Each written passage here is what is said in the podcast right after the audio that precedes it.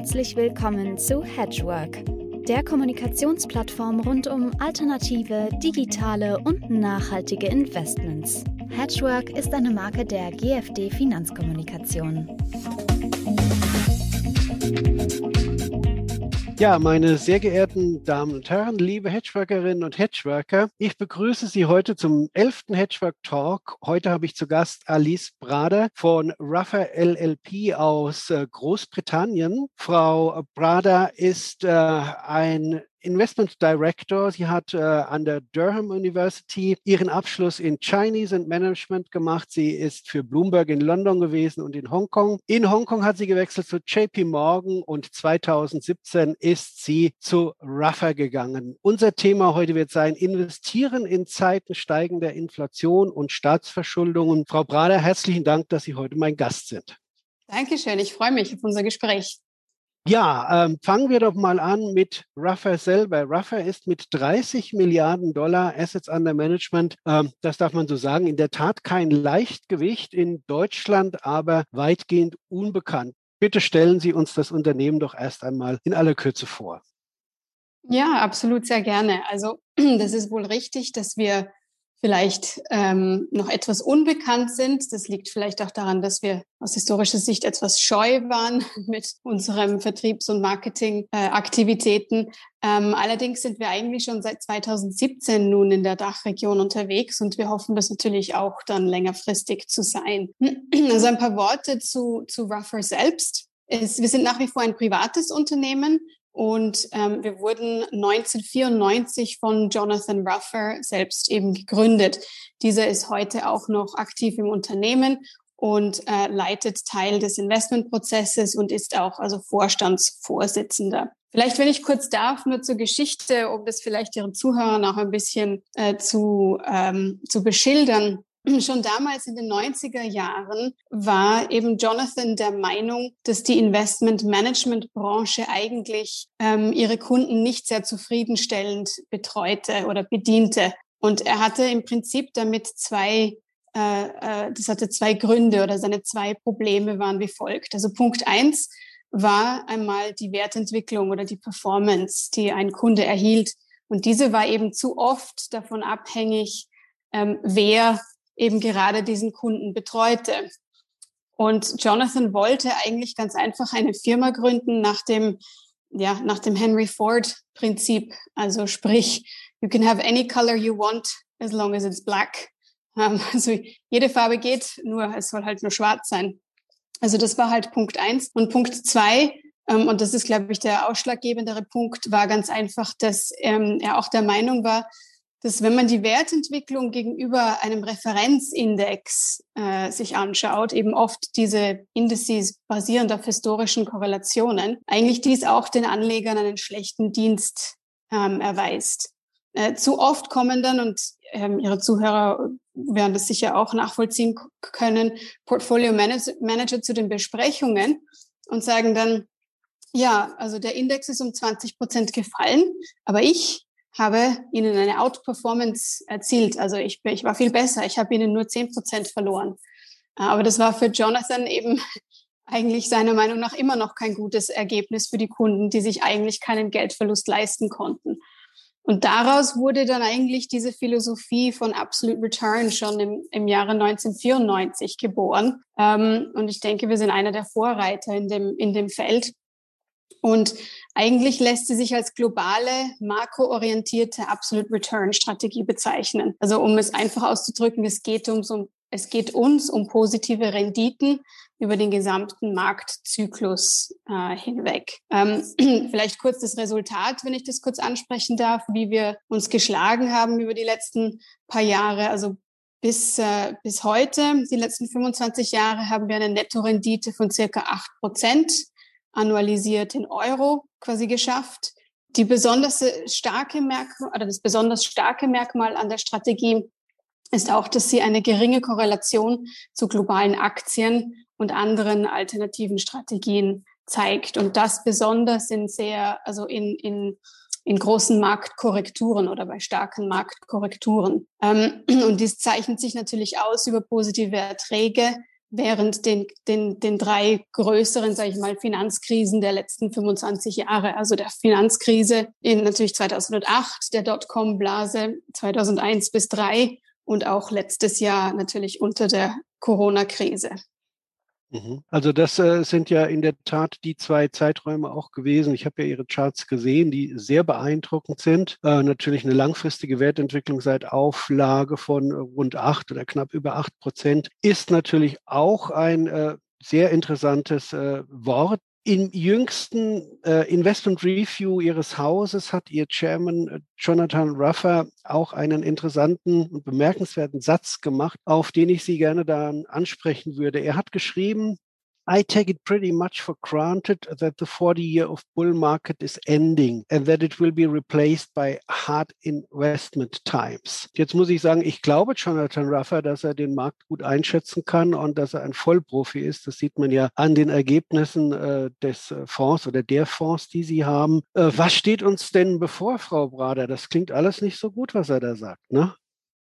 Ja, also zum, zum Großteil ist es schon richtig, dass wir eigentlich als Haus jetzt der Ansicht sind, dass wir vor einem Wendepunkt stehen ähm, an, an Märkten. Jetzt ist natürlich auch so, dass die Märkte nicht immer äh, dieser Wendepunkt ist natürlich nicht immer von heute auf morgen, sondern das kann natürlich auch längerfristig dauern. Und natürlich, was den Ausblick ähm, von hier jetzt betrifft, waren die letzten Monate äh, natürlich haben ein, ein sehr großes Maß an Volatilität und Unsicherheit an den Finanzmärkten ausgelöst und vielleicht viele dieser Trends, die wir schon jetzt beobachtet haben, auch beschleunigt äh, über die letzten Monate hindurch. Und ich würde vielleicht auch dazu sagen, was bei uns und vor allem, was Jonathan eben oft ähm, uns auch rät äh, und auch selbst äh, sehr aktiv in der Finanzgeschichte dann auch ähm, immer zurückblickt, ist, dass er auch immer es sehr wichtig befindet, Marktgewissheiten zu hinterfragen und, und sich immer die Frage zu stellen, das muss nicht alles immer so weitergehen. Was ist, wenn es mal ein anderes ähm, Marktumfeld sein wird? Und die Markten, die, diese Marktgewissheiten der letzten 30 Jahre, die wir äh, äh, zum Großteil halt auch alle, alle kennen, einfach zu hinterfragen. Also ein Beispiel, ein Beispiel an diesen Marktgewissheiten ist das zum Beispiel die Gewissheit, dass die Zentralbanken die Zinsen sen senken werden oder be beziehungsweise noch können, wenn die Aktienmärkte fallen. Das ist so das übliche äh, Spielbuch oder das übliche Rezept gewesen. Oder zum Beispiel das Anleihen in einem ausgewogenen Portfolio die Verluste von Aktien auch ausgleichen können es ist vielleicht in Zukunft wird das auch nicht mehr so, so einfach sein, wo, wo die Zinssätze eben aus heutiger Sicht sind. Und äh, zum Beispiel also für uns eines der größten, wie soll ich sagen, Marktgewissheiten, die wir halt jetzt schon seit einigen Jahren hinterfragen, ist, dass man sich nicht um die Inflation kümmern muss, weil wir haben bis in den letzten zehn Jahren keine Inflation gesehen, also warum jetzt? Aber letztendlich ist, ist es doch, ähm, sind wir doch der Ansicht, dass die, die aus heutiger Sicht strukturellen Veränderungen doch eigentlich inflationär sind. Und zwar gibt es dadurch auch also zwei, soll ich sagen, zwei größere Argumente dafür. Auf der einen Seite haben wir einen kriegsähnlichen Umfang an Stimulierungsmaßnahmen jetzt erlebt durch die Corona-Krise. Und doch könnte eigentlich der unter Anführungszeichen Krieg schnell vorbei sein. Also die äh, Leute werden alle geimpft. Und hoffentlich ähm, sind die Lockerungsmaßnahmen auch äh, in England als auch ähm, erweitert in Europa bald auch spürbar. Die USA und Großbritannien sind natürlich auch dem Helikoptergeld so nahe wie noch nie zuvor, muss man auch dazu sagen. Aber die Anzeichen von steigender Inflation sehen wir ja mittlerweile überall. Das heißt, es ist nicht mehr, wann kommt die Inflation, sondern die Frage ist aus heutiger Sicht, bleibt die Inflation, oder? Und doch behaupten die Zentralbanken, dass es nur vorübergehend ist. Und das ist eben die große Frage zurzeit. Es mag vielleicht richtig sein für die nächsten Monate, dass es vielleicht ähm, vorübergehend ist, weil natürlich die heutigen Inflationszahlen profitieren klarerweise von einem ähm, einfachen Vergleich mit dem Stillstand im letzten Jahr. Und nächstes Jahr wird es dann nicht mehr so aussehen. Also da brauchen wir schon eine anhaltende positive Konjunkturentwicklung, ähm, um weiterhin zu, zu steigen. Aber der springende Punkt ist ganz einfach, dass wir nur argumentieren, dass wir lediglich haben, dass dies der Anfang vom Ende für eine deflationäre ähm, Ära ist, die wir die letzten 30 Jahre äh, quasi ähm, durcherlebt haben, eigentlich seit Paul Volcker bei, bei der amerikanischen Notenbank Im Prinzip angefangen sind das ja hat. 40 Jahre schon. Und Sie Ja. sprechen ja jetzt eine ganz interessante Sache an. Also Ja, auch Ihr Fonds seit äh, Beginn der 90er Jahre hat sich ja in einem Regime mhm. tapfer und wacker geschlagen. Was Sie ja und auch Jonathan Ruffer hier propagieren, ist ja, wir könnten, ich bin vorsichtig, vor einem Regimewechsel stehen. Wenn wir 40 Jahre lang sinkende Renditen haben, ist es ja denkbar, dass wir 20 oder 40 Jahre lang steigende Renditen haben, äh, mit natürlich äh, den entsprechenden Spikes zwischendrin. Die Frage ist ja dann, wie sollen sich Investoren im Kopf zumindest mal auf einen Regimewechsel vorbereiten und ganz konkret, wie würde das Ruffer denn tun? Ja, das ist natürlich eine gute Frage. Also ich glaube, der erste Schritt ist natürlich einmal erstens zuzugeben, dass es passieren könnte. Ja, also erstmal aus diesem, aus diesem Umfeld sich heraus ähm, und zu sagen, okay, das waren die letzten drei Jahre und aus der Historie gesehen, das waren die Gründe, wieso wir diesen deflationären äh, quasi Druck gehabt haben, den über die letzten paar Jahre. Aber im Endeffekt ist das, ist das einmal der, der erste Schritt, quasi die, die Wahrnahme, dass man vielleicht ein Problem hat. Der zweite Schritt ähm, ist aber natürlich dann, und so haben wir das eben auch gemacht durch die, die, durch die verschiedenen Marktkrisen hindurch, ist durch eine ausgewogene Aufstellung im, im Portfolio. Und ich würde sagen, da differenziert sich Ruffer eigentlich auch von, von vielen anderen Marktteilnehmern, weil im Gegensatz zu anderen Marktteilnehmern, die vielleicht anfangen damit, sich ähm, die Renditen, die weltweit zur Verfügung stehen, anzusehen und dann einen Abschlag nehmen für die Risiken, die man vielleicht einkalkuliert, wir drehen diesen Spieß um. Das heißt, bei Ruffer, wir fangen immer an. Der erste Schritt ist quasi zu, sich zu fragen, was sind die größten Risiken, die ich, die ich jetzt sehe, äh, mittel- und langfristig? Welche Instrumente brauche ich, um mich vor, diesen, vor dem Eintritt dieser Risiken zu schützen? Dann, wenn wir die im Portfolio drinnen haben, dann fragen wir uns erst als zweiten Schritt, wie kann ich jetzt sicher gehen, dass ich trotzdem, während ich warte, bis diese Risiken eintreten, noch genügend Renditen erzielen kann, für, für unsere Kunden. Das heißt, bei uns, wir beginnen immer in absolut, also absolut zuerst steht der Kapitalerhalt in, in erster, in erster Linie. Und konkret heißt es eigentlich, wir versuchen, das Markttiming aus dem Prozess herauszunehmen, weil genauso wie sehr viele Marktteilnehmer auch im Jahr 2005, 6, 7 wahrscheinlich schon gewusst haben, dass es in Amerika in den Banken oder mit der Subprime Crisis Probleme geben könnte, haben sich nicht viele darauf wirklich vorbereitet oder haben das in Portfolien umgesetzt. Und genauso ist es halt jetzt. Viele Leute wissen, dass die Inflation ein Problem sein könnte, aber es scheint sich noch niemand so richtig darauf vorzubereiten. Und wir gehen das halt lieber anders an. Wir bereiten uns lieber vor und dann, falls es eintritt, dann sind wir schon quasi in der richtigen Polposition, äh, um ja, um dann eben davon, davon zu profitieren. Also es ist einfach wichtig, sich die Frage zu stellen, kann dieses Umfeld so, wie es jetzt ist, weitergehen und wie kann ich mich davor schützen? Und, und so gehen wir das halt eben an, um das Markttiming eben auch aus diesem Prozess hinaus zu, äh, hinauszunehmen.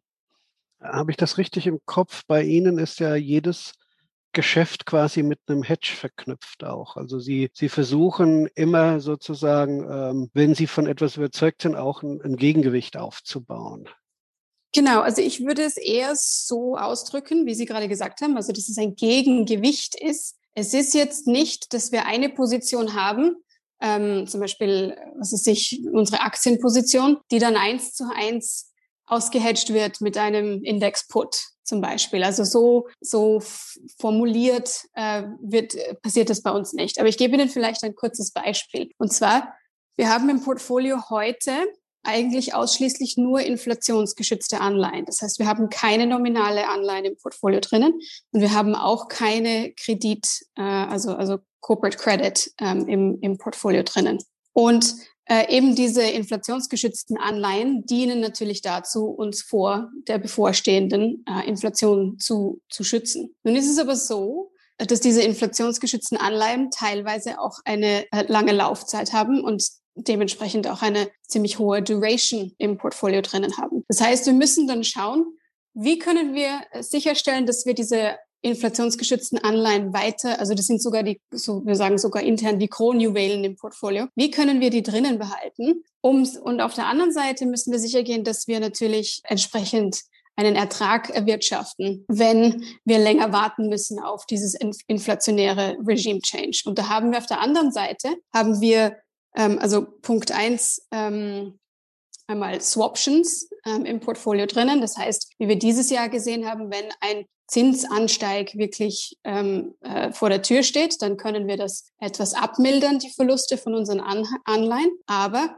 ich würde sagen, noch wichtiger ist, haben wir halt sehr zyklisch orientierte Aktien im, auf der anderen Seite des Portfolios drinnen, die natürlich dann sehr stark anspringen, wenn wir einen Konjunkturaufschwung, so wie eben auch dieses Jahr oder seit eigentlich November letztes Jahres miterleben. Und diese zyklischen Aktien können wir halt auch teilweise dann als Anti-Duration quasi ansehen. Das sind zum Beispiel britische Banken sind zum Beispiel auch drinnen. Wir haben jetzt seit kurzem auch ein paar europäische Banken drinnen, weil natürlich was schadet den, den inflationsgeschützten Anleihen, ist Renditen, die stark steigen. Welche Werte profitieren von steigenden Renditen? Finanzdienstleister. Ja, also so versuchen wir halt auch oft ein bisschen kreativer zu sein, wie wir die einzelnen Positionen im Portfolio gegenüberstellen. Aber es ist natürlich oft auch schon, da ist ein Basis Risk. Also es ist kein eins zu eins Hedge in dem Sinne. Das ist klar. Vielleicht zum Abschluss äh, noch die Frage, wenn sich jemand äh, für ein Investment in Ihre Fonds interessiert, welche sind denn überhaupt hier in, in Deutschland erwerbbar? Sie arbeiten ja viel in UK, glaube ich, auch mit Managed Accounts, äh, mhm. aber Sie haben natürlich auch USITS-Produkte.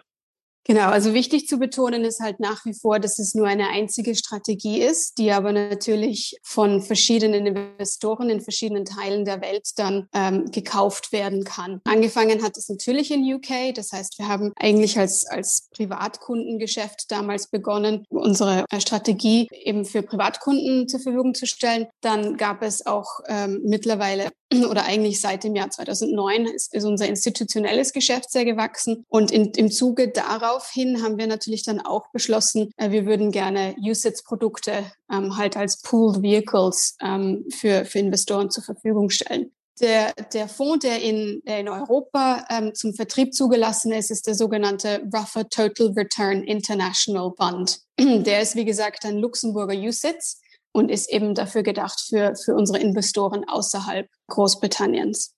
Und wie hat der sich seit Jahresanfang geschlagen? Also seit Jahresanfang, ähm, seit, also 2021, liegen wir heute bei einer Nettorendite von circa 10 Prozent in Euro. Das ist nicht wenig. Ja, Frau Branner, ich bedanke mich ganz herzlich für das Gespräch. Ich bin mir sicher, dass wir noch oft auf Ruffer schauen werden, insbesondere die zwei Phasen ähm, 2000 bis 2003 und 2008 bis 2010 fand ich extrem beeindruckend, wie sich die Strategien da geschlagen haben. Wir werden auch sehen, wie Jonathan Ruffer in den nächsten Investment Outlooks die Situation beschreiben wird und äh, wünsche Ihnen erstmal alles Gute weiter. Danke, ich bedanke mich für Ihre Zeit und das Gespräch.